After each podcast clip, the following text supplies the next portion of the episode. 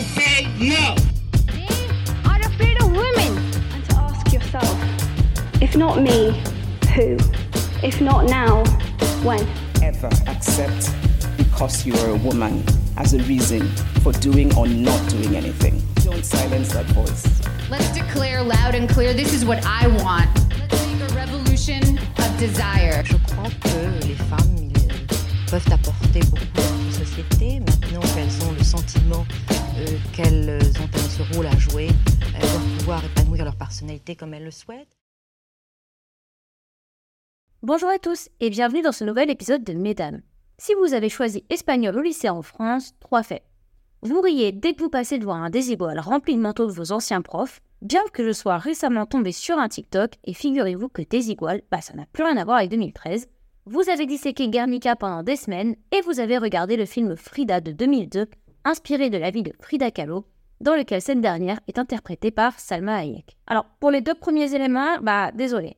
Une large partie des étudiants sont encore bien traumatisés par des iguales, j'en fais partie. J'aimerais vous dire qu'on parlera un jour du petit Pablo pour régler nos syndromes post-traumatiques ensemble, mais j'ai décidé qu'on ne parlerait pas des hommes sur lesquels j'ai perdu assez de temps pendant ma scolarité, ni des pédocriminels, ni des pervers narcissiques. Oupsie, on dirait que notre Pablo Picasso soit un champion dans toutes ces catégories. Allez, poubelle. Et rappelez-vous que quand vous regardez un Picasso, ce sont des représentations de femmes battues, violées, d'enfants abusés qu'on vend des millions. Allez, bisous. À la place, je vous propose de replonger dans le troisième fait énoncé, à savoir la vie de Frida Kahlo. Notre Madame du jour est donc mexicaine, notre Madame du jour est peintre, notre Madame du jour est incroyablement badass, et notre Madame du jour était une révolutionnaire. Je vous propose donc aujourd'hui de replonger dans vos cours d'espagnol de 3ème B pour explorer la vie de Frida Kahlo. On connaît tous l'univers de Frida Kahlo, du moins pour son visage, ses sourcils, de parler ô combien d'objets dérivés à son effigie.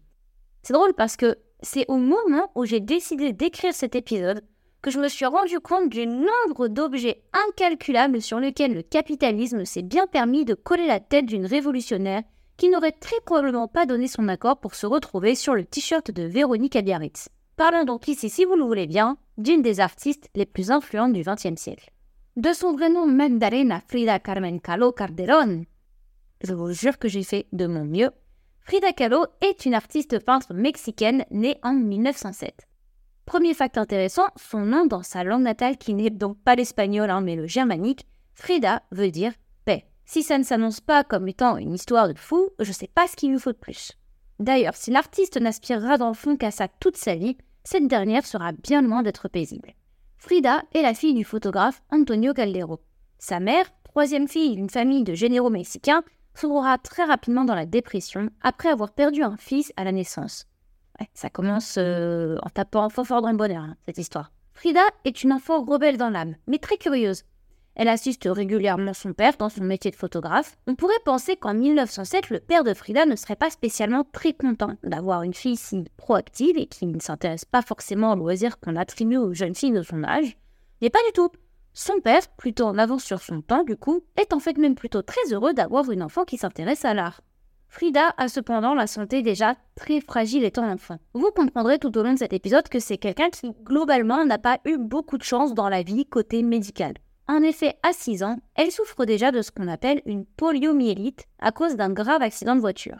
La poliomyélite, qu'est-ce que c'est? C'est une maladie très contagieuse provoquée par un virus qui envahit le système nerveux, pouvant également entraîner en quelques heures seulement des paralysies irréversibles. Dans le cas de Frida, sa jambe droite s'atrophie et son pied ne grandit plus. Elle n'atteindra d'ailleurs jamais la taille qu'elle aurait dû avoir, ouvrez les guillemets, normalement, fermez les guillemets. Elle souffre en plus d'une malformation congénitale de la colonne vertébrale, qui affecte aussi le développement de sa jambe. Donc là, vraiment, en termes de tirer les mauvaises cartes, s'il y a bien quelque chose qui n'évolue pas beaucoup avec le temps malgré les fléaux qu'il provoque, c'est le harcèlement scolaire. Et oui, de par ses soucis de santé parfois visibles, les camarades de classe de Frida ne manqueront pas de la surnommer affectueusement Frida la Cora, à traduire par Frida la boiteuse. Vous imaginez bien que cette réputation a complètement ruiné sa confiance en elle, d'autant plus que sa maladie l'isole énormément du monde extérieur. Malgré ce harcèlement, Frida est une très bonne élève. On pourrait même dire excellente puisqu'elle intègre à 15 ans seulement la meilleure école du Mexique. À ce moment, elle aimerait devenir médecin et n'a pas du tout l'intention de vivre de l'art.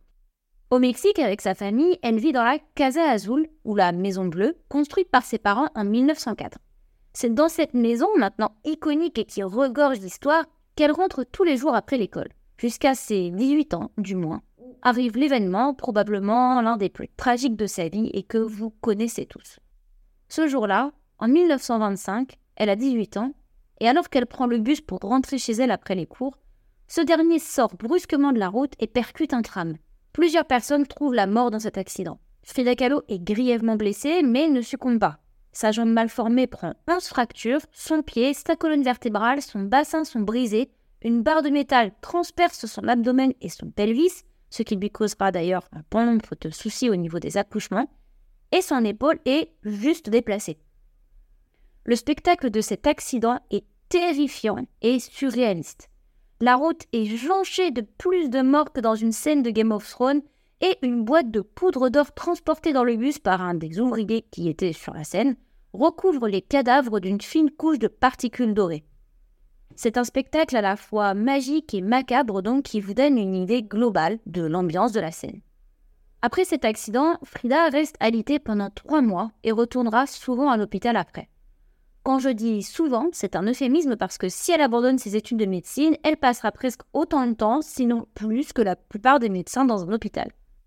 C'est à ce moment qu'elle commence déjà à lire énormément, puis à peindre, puisque pas mal coincée par son alitement et notamment par des.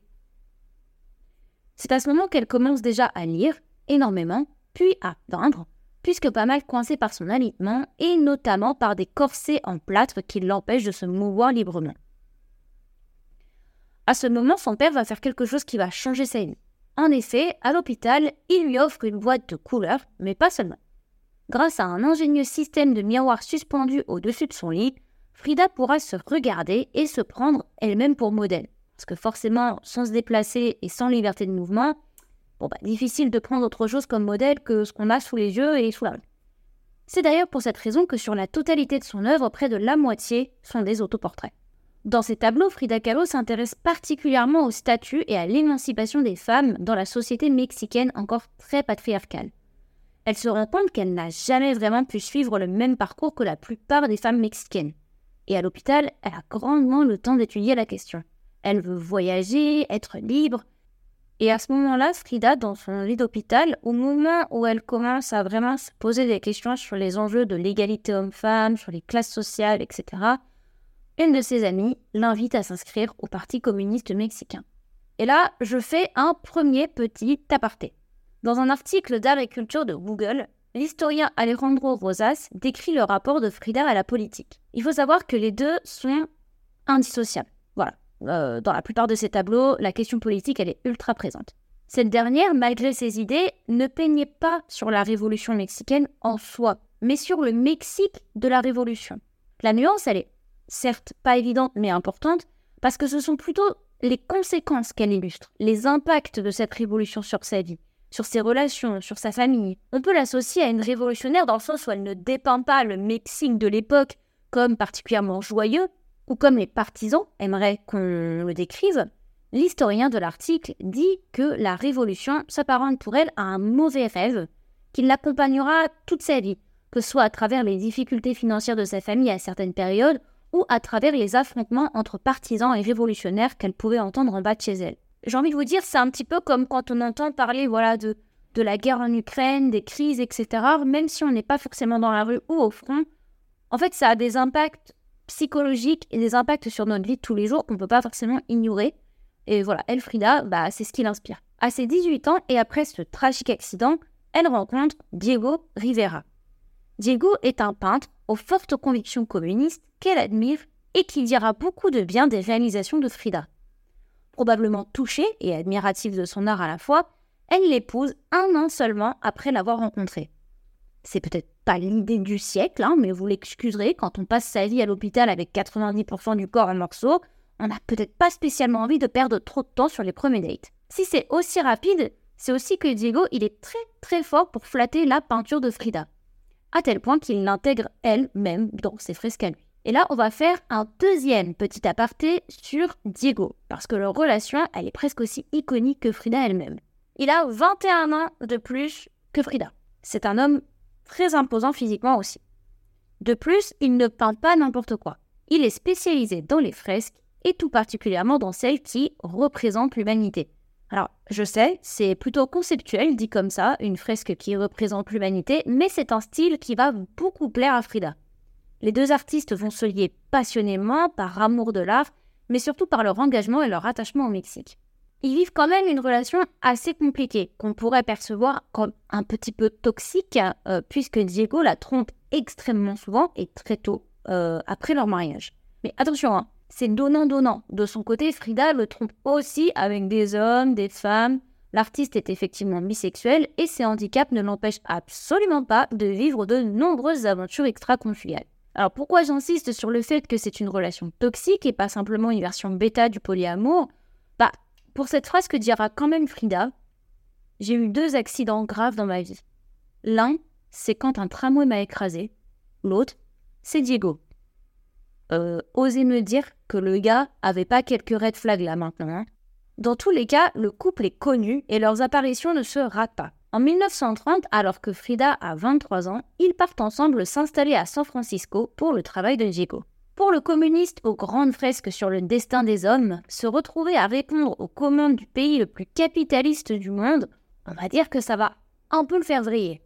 Et oui, quand de prestigieux établissements et commanditaires vous demandent des fresques en vous complimentant mille fois par seconde sur votre style, le tout avec quelques billets sous le veston, bah c'est difficile de pas finalement trouver quelques qualités à un pays qu'on déteste. Hein. Vous l'aurez compris, Diego a complètement retourné sa veste. Il peindra pour le futur Rockefeller Center après un refus de Matisse et de Picasso, le MoMA de New York, le California Place of the Legion of Honor. S'il se fait finalement bien à cette nouvelle célébrité, Frida nourrit de son côté progressivement une déception et un ennui anti-américain pour lequel elle reste connue aujourd'hui. C'est une nationaliste, communiste, et elle se sent donc naturellement mal à l'aise loin de son pays. Le décès de sa maman, de l'autre côté de la frontière, va donner le coup de grâce à cette sensation de mal-être américain. Elle subit également sa première fausse couche, qui ne la surprend pas beaucoup puisqu'on lui avait bien dit qu'elle ne pourrait jamais avoir d'enfant suite à son premier accident qui a triplement fracturé son bassin, je vous le rappelle. Cette triple fracture empêche effectivement le potentiel bébé en fait de bien se placer dans l'utérus et ça rend sa sortie complètement impossible. Toute grossesse est donc malheureusement pour Frida vouée à l'échec. Elle tombe quand même une seconde fois enceinte, deux ans plus tard à 25 ans, et garde quand même l'espoir de pouvoir devenir mère grâce à la solution d'un accouchement par césarienne. Vous vous en doutez, elle fait quand même une seconde fausse couche, son corps étant clairement pas capable euh, de, de subir une grossesse. Cette tristesse de ne pas pouvoir devenir mère et ces fausses couches restant quand même aussi psychologiquement que physiquement très fatigantes, elle canalisera toute cette tristesse dans son art. À la suite de ces fausses couches, elle écrira qu'à partir de maintenant, Diego sera son fils, son ami, son frère, son fiancé et sa mère. Ça fait quand même beaucoup de rôle pour un mec toxique si vous voulez mon avis. L'année suivante, bon bah Diego accepte quand même de retourner avec elle au Mexique. Les problèmes de santé suivent Frida, qui doit, une fois de nouveau au Mexique, souvent retourner à l'hôpital. Elle ne parle plus autant à cette période. Peut-être à cause de la découverte de la liaison par son mari avec sa propre sœur?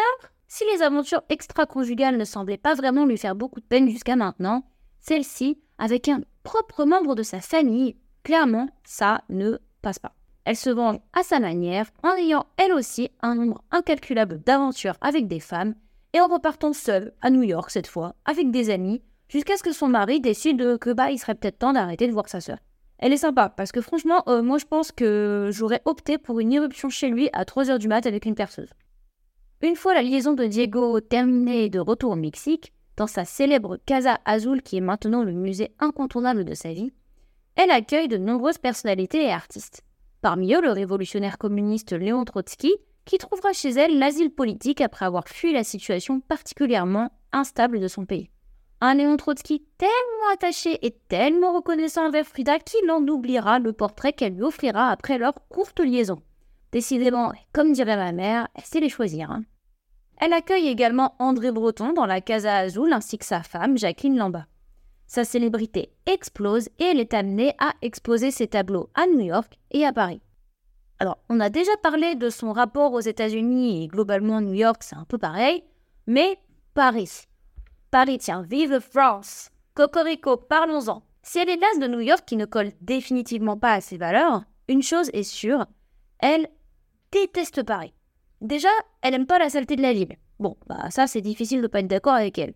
Elle aime pas la nourriture. Ça, c'est quand même vachement moins facile d'être d'accord avec elle. Mais plus que tout, elle déteste les intellectuels parisiens et son exposition est un vrai désastre à ses yeux. Ils lui filent tous la gerbe, elle les trouve tous pourris, exception faite de Marcel Duchamp, le seul vrai mec selon elle. Et vrai mec, c'est vraiment ce qu'elle dit. Hein. Conclusion, bah Frida Kahlo, elle aimerait pas beaucoup traîner sur Reddit France. Elle ne reste pas longtemps à Paris et inévitablement, elle finit également par divorcer de Diego en 1938 à 31 ans. Euh, pour se remarier deux ans plus tard. Hein. Quand je vous dis relation toxique, il y a du niveau. Mais ce remariage sera un tout petit peu différent puisque les deux signent un pacte d'amitié dans lequel chacun décrit et sait exactement ce qu'il représente pour l'autre. Donc j'imagine que c'est un document qui dit globalement jusqu'où j'ai le droit de te tromper. À la même période, de grosses douleurs à la colonne vertébrale forcent Frida à retourner à l'hôpital et elle est également soignée pour une mycose aiguë à la main droite, ce qui n'est pas très pratique pour un peintre. Vous pensiez qu'après autant de problèmes médicaux et amoureux, ça allait enfin bien tourner pour notre Frida? Alors oui et non. Maintenant reconnue nationalement, voire plus, elle ressent le besoin de raconter sa vie dans un journal personnel. Elle est également élue membre du Seminario de Cultura Mexicana créé par le ministre des Affaires culturelles, et dirige une classe de peinture à l'Académie des Beaux-Arts à 35 ans seulement.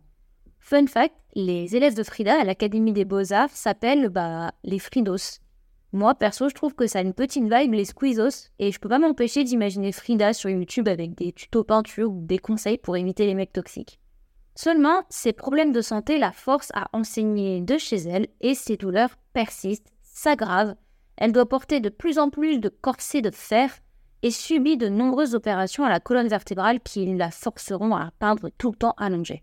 Son lit sera même déplacé jusqu'à sa toute première exposition monographique au Mexique, pour laquelle elle rédigera quand même à la main toutes les invitations. Cette exposition monographique est un véritable succès pour elle, même si sa santé, au même moment, se décline extrêmement vite. En 1953, sept jours après son 47e anniversaire, elle souffre d'une embolie pulmonaire qui aura raison d'elle.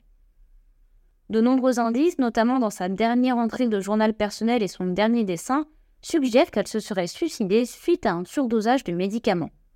Mais bon, pour le coup, on n'a aucune preuve venant valider cette hypothèse, alors l'embolie pulmonaire combinée à ces innombrables problèmes de santé reste la version officielle des faits jusqu'à aujourd'hui. Frida Kahlo sera incinérée parce qu'elle ne supportait pas l'idée de mourir dans la position allongée qui l'aura suivie toute sa vie lors de ses nombreux séjours à l'hôpital. Ses cendres reposent donc à la Casa Azul sur son lit dans une urne qui a la forme de son visage. Son œuvre de 143 tableaux, dont 55 autoportraits, témoigne de ses souffrances morales et physiques, seul, en compagnie d'animaux ou de portraits de famille. Mais tous peu importe leur composition, sont empreints de son amour inconditionnel pour le Mexique. Frida Kahlo est un symbole du Mexique à l'étranger de par ses œuvres, son originalité, son nationalisme. Elle est d'ailleurs maintenant, et comme je vous le disais en début d'épisode, devenue une image surexploitée avec des milliers et des milliers d'objets estampillés à son nom et à son visage. Entre les Barbies et les tasses, de nombreuses questions se posent sur la contradiction entre tous ces objets portant son visage et ses valeurs d'artiste qui n'auraient sans doute pas apprécié un tel engouement marketing plutôt superficiel et proche de ce qu'on appellerait aujourd'hui le féminisme washing. Alors pensez-y à deux fois quand vous avez envie d'acheter des chaussettes Frida Kahlo. Maintenant, j'aimerais vous parler un petit peu de féminisme de Frida Kahlo parce que c'est une personnalité qui, mine de rien, est souvent intégrée à euh, des recueils ou alors euh, des dessins, des images dans lesquels on représente beaucoup d'icônes féministes faut savoir que Frida Kahlo, comme la plupart des artistes et des femmes importantes dont on a déjà parlé dans le podcast, elle ne s'est jamais proclamée comme étant féministe. Cependant, elle était quand même très frustrée par les inégalités hommes-femmes de la société mexicaine. Elle défendait l'émancipation des femmes en défiant notamment les stéréotypes liés aux normes de beauté féminine.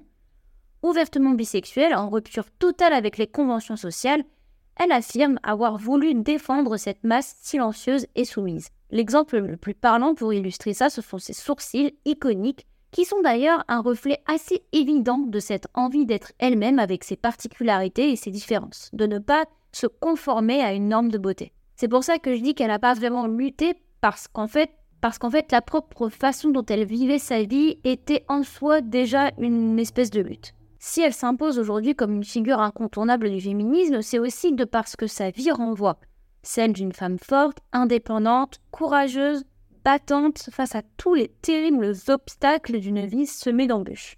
Esthétiquement, son visage très particulier inspire également de nombreux artistes après elle. De ses sourcils jusqu'aux coiffures impressionnantes qu'on peut voir dans ses autoportraits et qu'elle réalise elle-même, on ne peut pas rester indifférent à son apparence, particulière, mais qui questionne aussi les femmes sur leur rapport au corps. Pour conclure, je pensais connaître dans les grandes lignes la vie de Frida Kahlo. Comme je vous l'ai dit, il suffit d'avoir fait espagnol au collège pour avoir vaguement étudié le sujet. Cependant, au final, c'est une minuscule partie du sujet que j'ai étudié, puisqu'elle était quand même centrée sur deux éléments, alors certes fondamentaux, mais non exhaustifs de sa vie, son accident de bus et sa relation avec Diego. Grâce à l'écriture de ce nouvel épisode, j'ai redécouvert une femme que j'associe maintenant en plus à une artiste engagée, d'un extrême courage et d'une résilience extraordinaire jusqu'à la fin de sa vie. Je ne peux que vous encourager à vous plonger dans les multiples documentaires qui existent sur Frida Kahlo, ne serait-ce que pour avoir un aperçu en de son œuvre, euh, puisque la moitié étant des autoportraits, en fait vous avez quand même globalement une fenêtre assez large sur sa vie, en tout cas sur la façon dont elle percevait sa vie. Et ce sont de magnifiques tableaux. Je pense que je les apprécie beaucoup plus euh, maintenant que j'ai euh, quelques années de plus que quand j'étais au, collège ou au lycée. Et je trouve qu'il renvoie vraiment quelque chose. Voilà, moi, je suis quelqu'un qui n'est pas euh, très sensible à l'art de manière globale. Je, pense que j'ai pas les outils parfois. Voilà, quand on connaît un peu la vie de Frida Kahlo, quand on s'intéresse aux femmes artistes, aux femmes peintres, ces peintures renvoient vraiment quelque chose. Et, euh, voilà, je ne peux que vous encourager à aller un petit peu voilà, explorer Google, euh, Images ou à vous plonger dans quelques vidéos YouTube. En tout cas, si vous avez aimé ou si vous avez appris deux, trois trucs sympas pendant cet épisode de podcast, N'hésitez pas à lui laisser 5 étoiles sur Spotify ou sur Apple Podcast et voir à me proposer les mesdames dont vous aimeriez entendre parler ou dont vous aimeriez en savoir un peu plus sur mon compte Instagram. Voilà. Merci et à bientôt